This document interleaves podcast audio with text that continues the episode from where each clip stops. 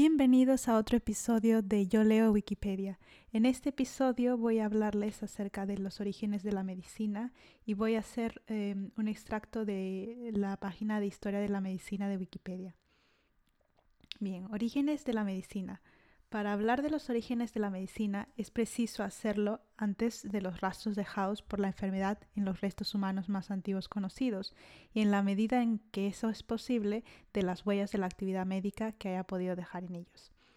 Mark Arman Ruffer, nacido en 1859 y fallecido en 1917, médico y arqueólogo británico, definió la paleopatología como la ciencia de las enfermedades que pueden ser demostradas en restos humanos de la gran antigüedad. Dentro de las patologías diagnosticadas en restos de seres humanos datados en el Neolítico se incluyen anomalías congénitas como la condroplasia, enfermedades endocrinas, gigantismo, enanismo, acromegalia, gota, enfermedades degenerativas, artritis, espondilosis e incluso algunos tumores, osteosarcomas principalmente, identificados sobre restos óseos. Entre los vestigios arqueológicos de los primeros Homo sapiens es raro encontrar individuos por encima de los 50 años, por lo que son escasas las evidencias de enfermedades degenerativas o relacionadas con la edad. Abundan, en cambio, los hallazgos relacionados con enfermedades o procesos traumáticos, fruto de una vida al aire libre y en un entorno poco domesticado. Una de las hipótesis más aceptadas sobre el surgimiento del Mycobacterium, el germe causado de esta enfermedad, propone que el antepasado común denominado Marcaicum, bacteria libre, habría dado origen a los modernos Mycobacterium, incluido el Mycobacterium tuberculosis. La mutación se habría producido durante el Neolítico en relación con la domesticación de bóvidos salvajes en África. Las primeras evidencias de tuberculosis en humanos se han encontrado en restos óseos del Neolítico, en un cementerio próximo a Heidelberg supuestamente pertenecientes a un adulto joven y datados en torno a 5.000 años antes de nuestra era. También se han encontrado datos sugestivos de tuberculosis en momias egiptas datadas entre los años 3000 y 2400 a.C.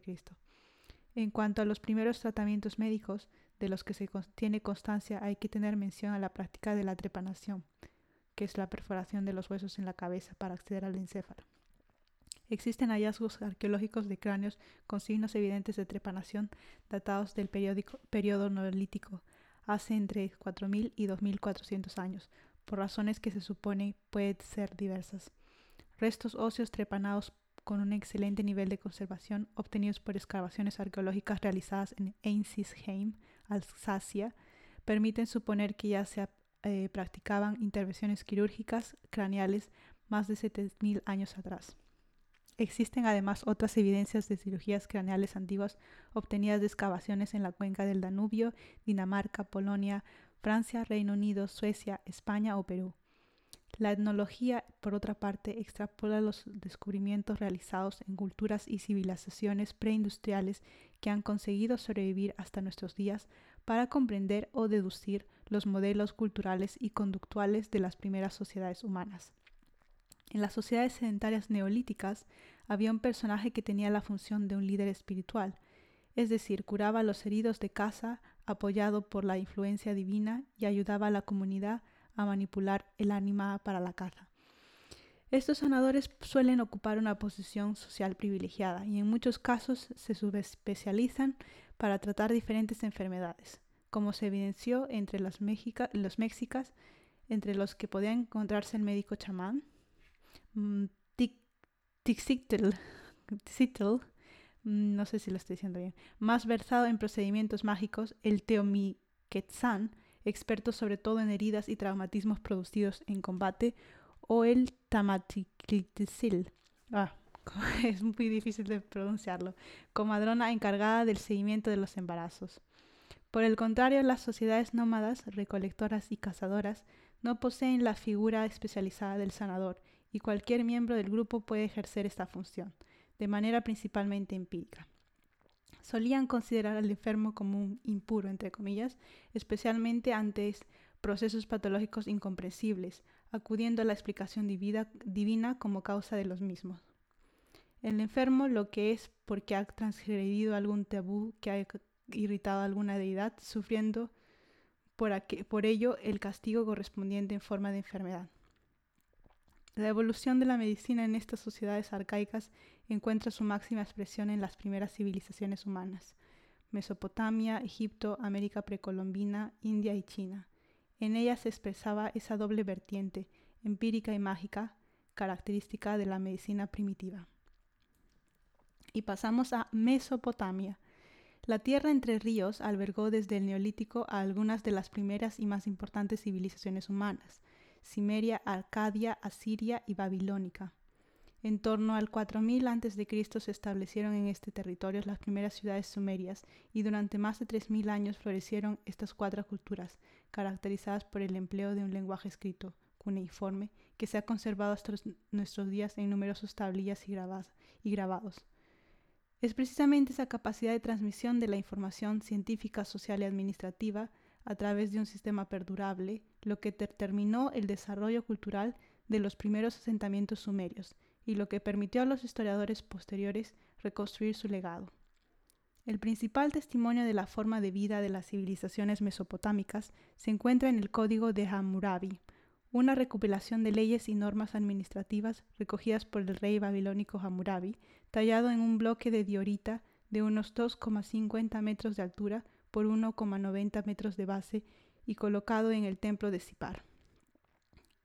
En él se determinan a lo largo de 13 artículos las responsabilidades en que incurren los médicos en el ejercicio de su profesión, así como los castigos dispuestos en caso de mala praxis.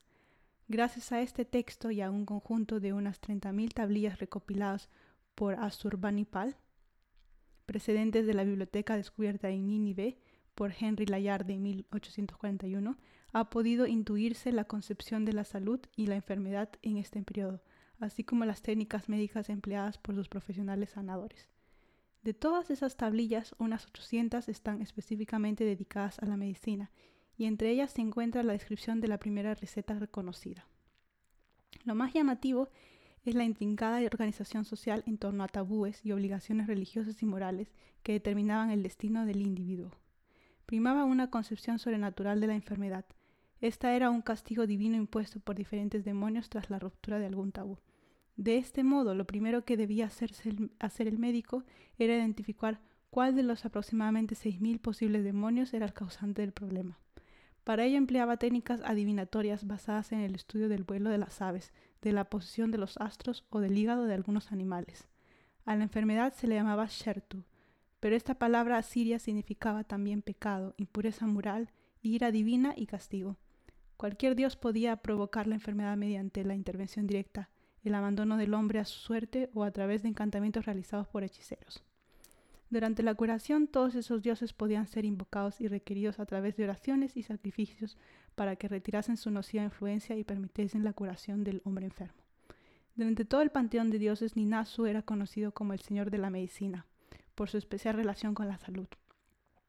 El diagnóstico incluía entonces una serie de preguntas rituales para determinar el origen del mal.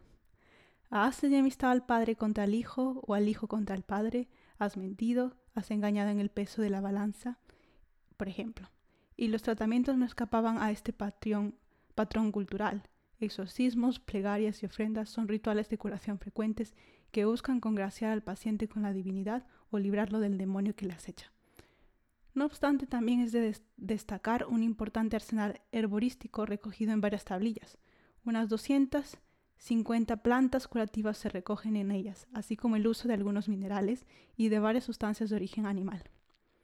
El nombre genérico para el médico era Asu, pero pueden encontrarse algunas variantes como el Baru o adivinador encargado del interrogatorio ritual el Ashipu, especializado en exorcismos, o el Galubu, cirujano barbero de casta inferior que anticipa la figura del barbero medieval europeo y que encuentra homólogo en otras culturas, como el Tepaltel azteca.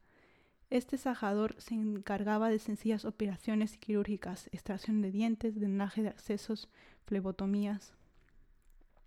En el Museo del Louvre puede contemplarse un sello babilónico de alabastro de más de 4.000 años de antigüedad, con una leyenda en el que se menciona el primer nombre conocido de un médico.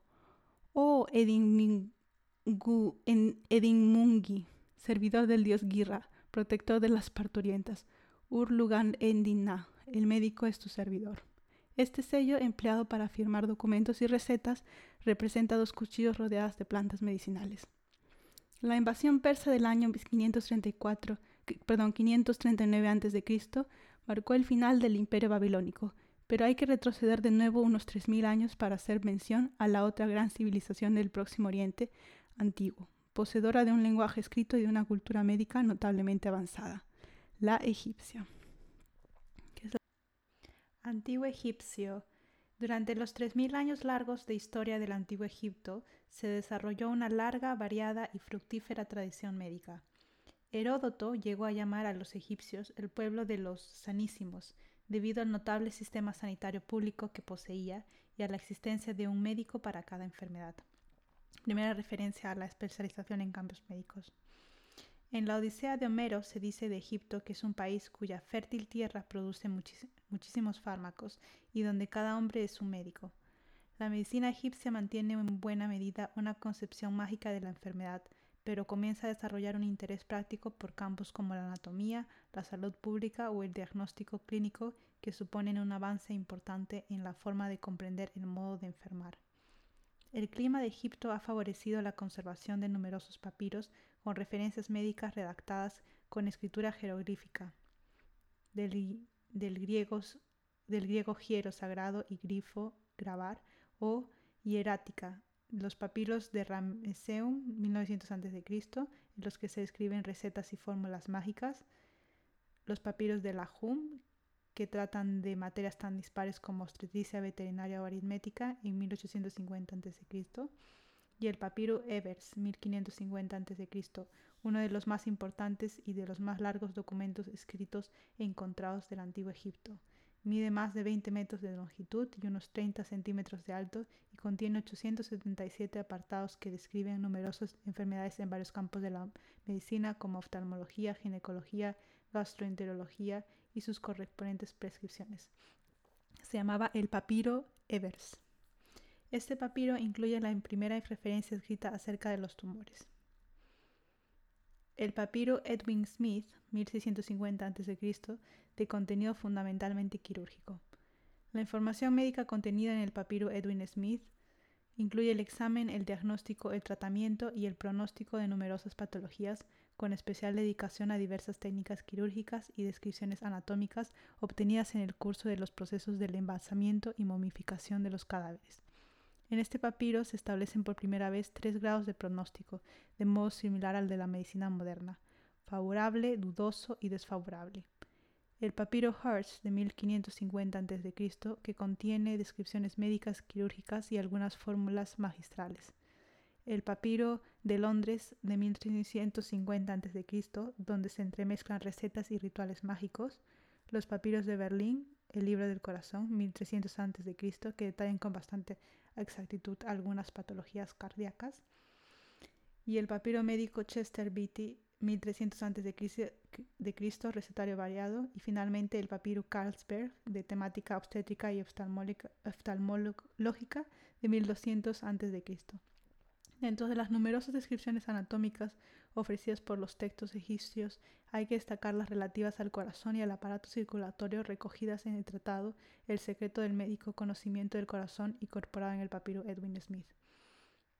Un pedazo del del papiro dice, el corazón es una masa de carne, origen de la vida y centro del sistema vascular. A través del pulso el corazón habla por los vasos a todos los miembros del cuerpo. Las primeras referencias pertenecen a la temprana época monárquica, 2700 a.C., según Manetón, sacerdote historiador egipcio, Atotis o Aja, faraón de la primera dinastía, practicó el arte de la medicina escribiendo tratados sobre la técnica de abrir los cuerpos.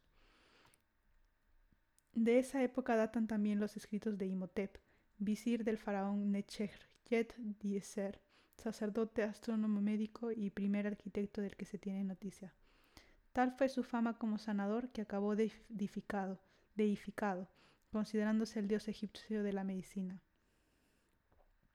Otros médicos notorios del imperio antiguo del 2005, 2500 al 2100 de a.C. fueron Sachmet, médico del faraón Sahura, o Nesmenao, director de una de las casas de la vida, templos dedicados a la protección espiritual del faraón, pero también proto-hospitales en los que se enseñaba a los alumnos de medicina mientras se prestaba atención a los enfermos.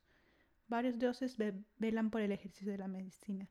Thoth, dios de la sabiduría, Sekhmet, diosa de la misericordia y de la salud, Duao y Horus, protectores de los especialistas de medicina ocular, Tueris, Heget y Neit, protectores de las embarazadas en el momento del parto, o el mismo Imhotep tras ser divinizado. El papiro Evers describe a tres tipos de médicos en la sociedad egipcia.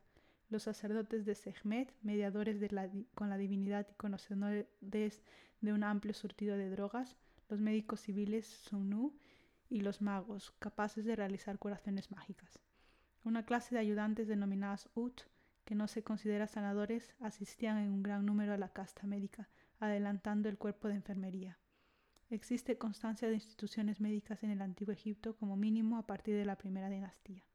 En estas instituciones, ya en la decimonovena dinastía, sus empleados disponían de ciertas ventajas, seguro médico, pensiones y licencia por enfermedad, siendo su horario laboral de ocho horas. También fue egipcia la primera médica conocida, Peseshet, quien ejerció su actividad durante la cuarta dinastía, además de su rol de supervisión. Peseshet evaluaba parteras en una escuela médica en Said. Medicina hebrea. La mayor parte del conocimiento que se tiene de la medicina hebrea durante el milenio I a.C. proviene del Antiguo Testamento de la Biblia. En él se citan varias leyes y rituales relacionados con la salud, tales como el aislamiento de personas infectadas en Levítico, 13 eh, eh, del 45 al 46, lavarse tras manipular cuerpos difuntos en números 19 del 11 al 19 y el entierro de los excrementos lejos de las viviendas en Deuteronomio 23 del 12 al 13. Los mandatos incluyen profilaxis y supresión de epidemias, supresión de enfermedades venéreas y prostitución, cuidado de la piel, baños, alimentación, vivienda y ropas, regulación de trabajo, sexualidad, disciplina, etc. Muchos de estos mandatos tienen una base más o menos racional, tales como la circuncisión, la supuesta impureza de las parturientas, impureza de la mujer durante la menstruación, las leyes relativas a la alimentación, prohibición de la sangre y del cerdo, el descanso del sabbat, el aislamiento de los enfermos de gonorrea y lepra y la higiene del hogar. El monoteísmo hebreo hizo que la medicina fuera teúrgica.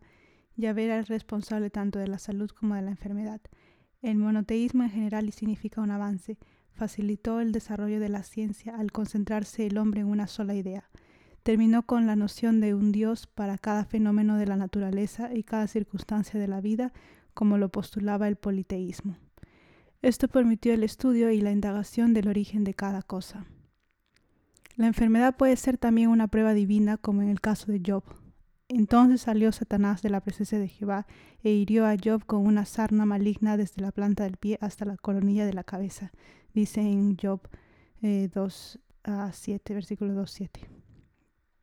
Los hebreos adoptaron preceptos médicos de los pueblos con los cuales tuvieron contacto, Mesopotamia, Egipto y Grecia. En el Talmud se habla del número total de los huesos del hombre. India Hacia el año 2000 a.C., en la ciudad de Mohenjo-Daro, en la actual Pakistán, todas las casas disponían de cuarto de baño y muchas de ellas también poseían letrinas. Esta ciudad es considerada la más avanzada de la antigüedad en lo que a higiene se refiere.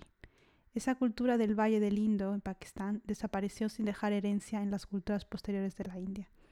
El periodo védico entre el siglo XVI y el XVI perdón, este es el 16 y el,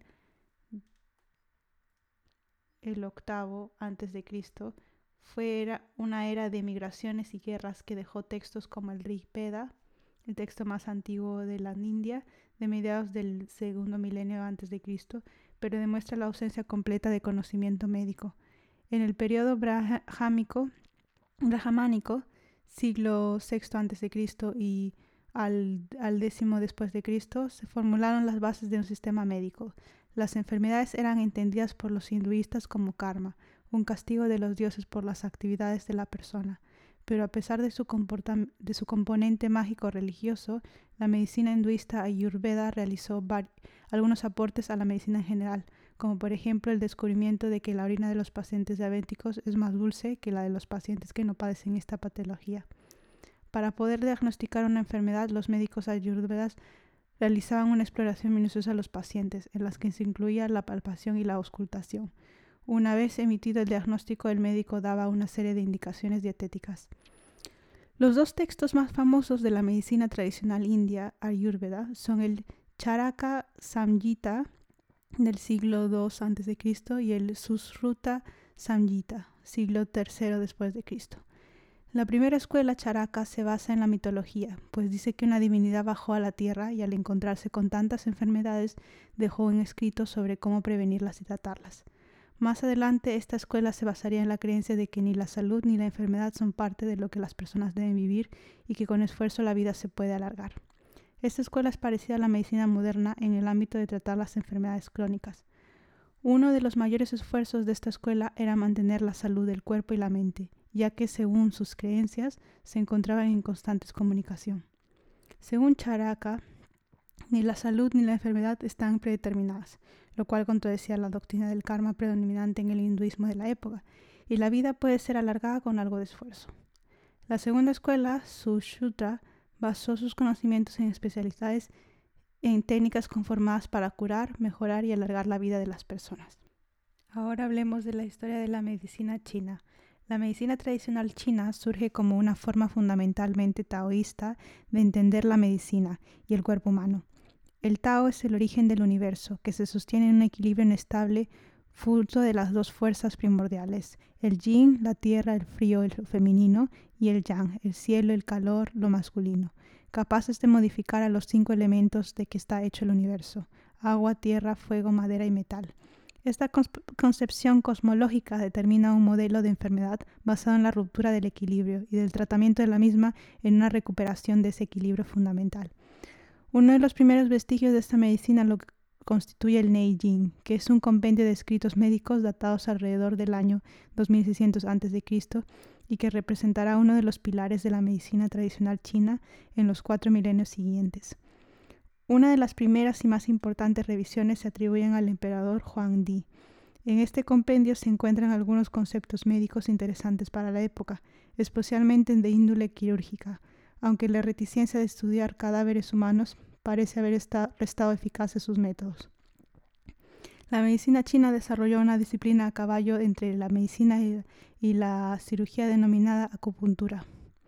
Según esta disciplina, la duplicación de agujas sobre alguno de los 365 puntos de inserción o hasta 600 según a las escuelas, restauraría el equilibrio perdido entre el yin y el yang. Varios historiadores de la medicina se han cuestionado el motivo por el que la medicina china quedó anclada en esta visión cosmológica sin alcanzar el nivel de ciencia técnica a pesar de su larga tradición y su amplio cuerpo de conocimientos frente al modelo greco-romano clásico. El motivo, según estos autores, se encontraría en el desarrollo del concepto de logos por parte de la cultura griega, como una explicación natural desligada de todo modelo cosmológico, los mitos. Con la llegada de la dinastía Han de 220 a 206 después de Cristo y con el apogeo del taoísmo del siglo II al siglo VII eh, después de Cristo, se empieza a enfatizar los remedios vegetales y minerales, los venenos, la dietética, así como las técnicas respiratorias y el ejercicio físico. De esta dinastía y hasta la dinastía Sui, siglo VI, destacaron los siguientes sabios. Chun Yuyi, de sus observaciones se desprende que ya sabían diagnosticar y tratar enfermedades tales como la cirrosis, las hernias y la hemoptisis. Shang Shongjing fue probablemente el primero en diferenciar la sintomatología de la terapéutica. Hua Tuo, un gran cirujano multidisciplinar a quien se le atribuye las técnicas de narcosis, Ma Yuefa y de aberturas abdominales, Kai Fu Shu, así como de la sutura. También se centró en la obstetricia, en la hidroterapia y en ejercicios de gimnasia, Wu Qingxi. Uh, también se atribuye a el autor de Shen Yu Jin, un clásico sobre acupuntura, a Huang Fumi. O un clásico sobre la toma del pulso fue Mai Jing y su autor fue Wan Shu Yihe. Y Ye Hom, que fue alquimista, taoísta y fisioterapeuta, que desarrolló métodos de longevidad basados en ejercicios respiratorios dietéticos y farmacológicos. Y por último, Tao Hong Jing, experto en remedios farmacológicos. Durante las dinastías Su y Tang, la medicina tradicional china vive grandes momentos. En el año 624 fue creado el Gran Servicio Médico, desde donde se organizaban los estudios y las investigaciones médicas. De esta época nos han llegado descripciones muy precisas de multitudes de enfermedades, tanto infecciosas como carenciales, tanto agudas como crónicas. Y determinadas referencias dejan entrever un gran desarrollo en especialidades como la cirugía, la ortopedia o la odontología. El médico más destacable de este periodo fue Sun Simiao, del 581 al 682.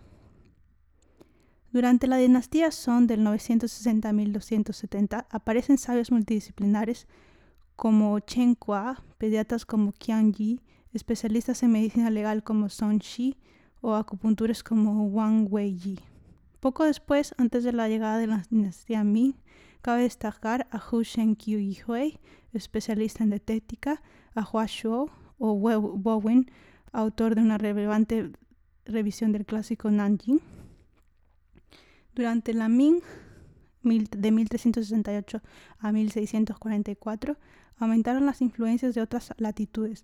Médicos chinos exploraron nuevos territorios y médicos occidentales llevaron sus conocimientos a la China. Una de las grandes obras médicas de la época fue el Gran Tratado de Materia Médica de Li Xinxue. También cabe citar al acupuntor Yang Shusu, a partir del siglo XVII y el XVIII, las influencias recíprocas con Occidente y sus avances técnicos y con las diferentes filosofías imperantes, por ejemplo el comunismo, acaban de conformar la actual medicina china.